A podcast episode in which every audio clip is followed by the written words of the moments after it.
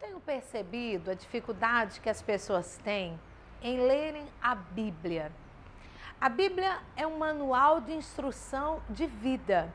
A Bíblia não é propriedade de um povo ou de uma religião.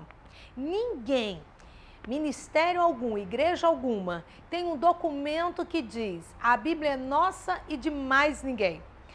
Portanto, a Bíblia não é da igreja católica ou igreja evangélica e nem dos judeus, apesar deles terem sido canal para receber a palavra de Deus e para guardá-la, né, para fazer com que ela se propagasse por todo o mundo. A Bíblia é um manual de instrução de Deus para a criatura. Eu chamo de carta de amor do Criador para a criatura. E as pessoas, eu sempre pergunto: você tem lido a Bíblia? E a resposta quase sempre é: não, eu leio de vez em quando. A Bíblia, ela não é algo, um livro que eu vou ler uma vez na vida e eu já li e é o suficiente.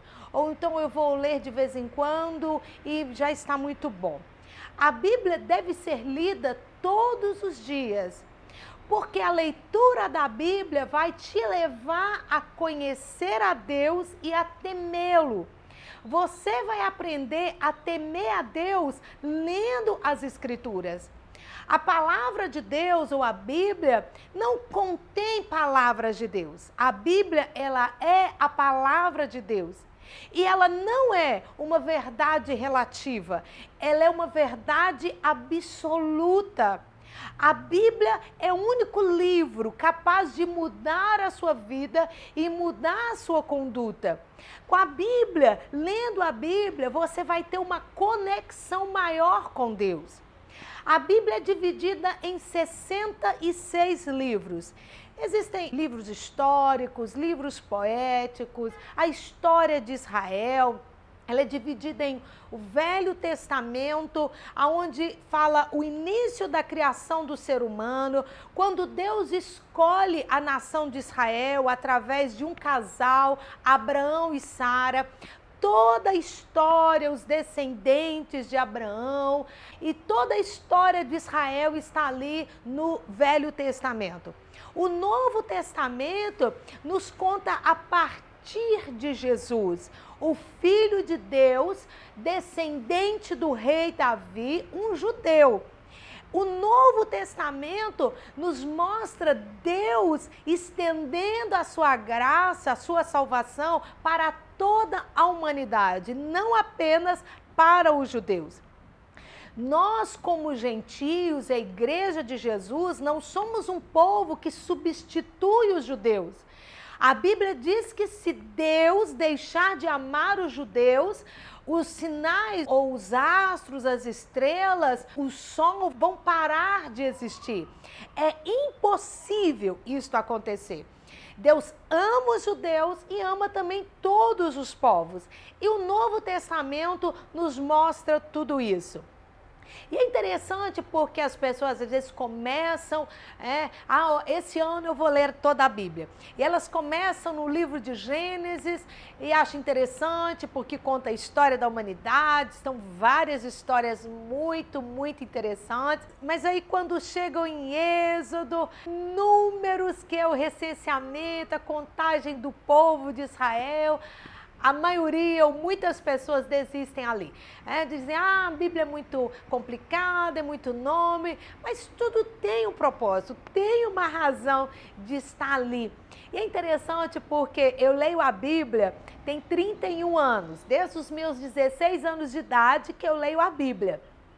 E eu leio a Bíblia várias vezes no ano durante todo esse tempo eu leio a Bíblia e conheço muitas coisas da Bíblia. E a Bíblia sempre me surpreende. E esses dias mesmo, terminando a minha leitura da Bíblia, eu me deparei com as divisões da terra de Israel, quando Josué e o sacerdote Eleazar dividem toda a terra de Israel para o povo de Israel. E tem lá as divisões, os nomes de quem, é, por sorteio, ficou com determinada espaço em Israel.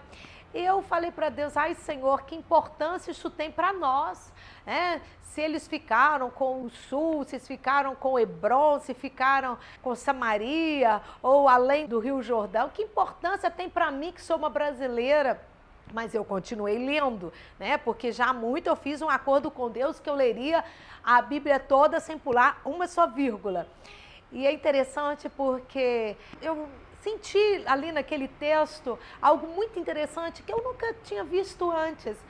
Como que uma tribo maior, ela recebia uma herança maior. E quando às vezes a herança que ela tinha recebido, a terra que tinha recebido, era pouco para ela, ela ia até Josué e o sacerdote e dizia: Olha, eu recebi a terra, mas é pouca, nós temos muita gente.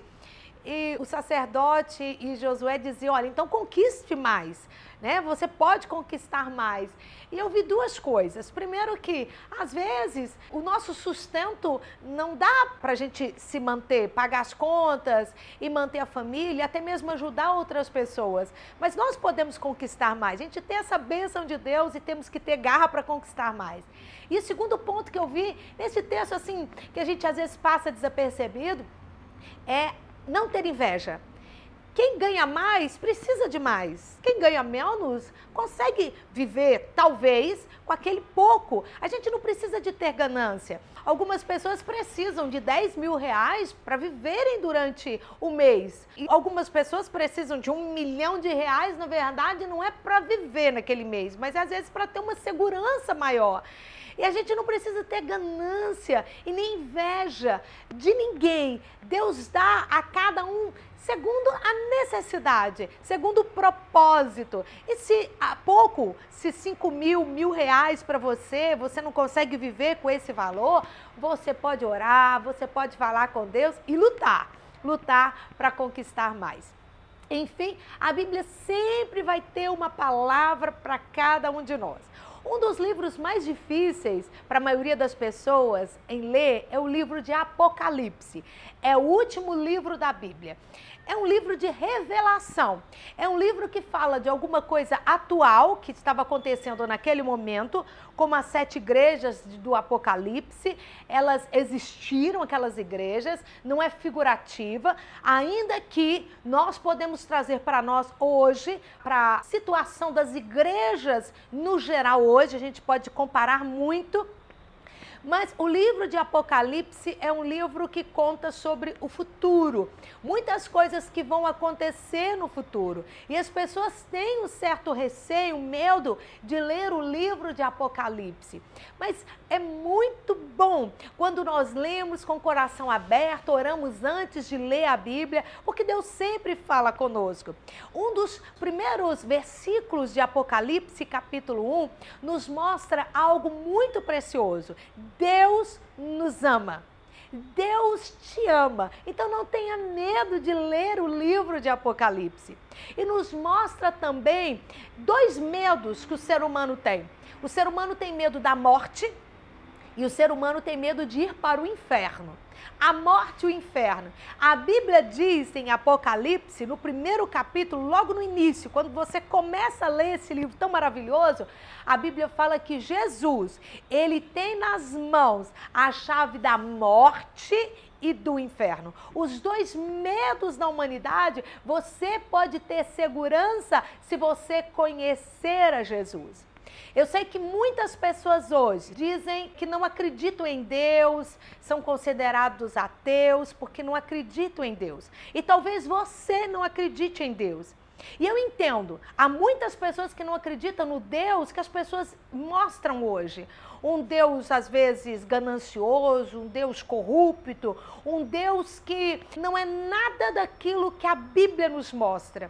Eu lhe convido a conhecer a Deus através das Escrituras, através da Bíblia. Ore, peça a Deus para falar com você, peça a Deus para se revelar a você. Deus é o seu Criador e Deus ama você.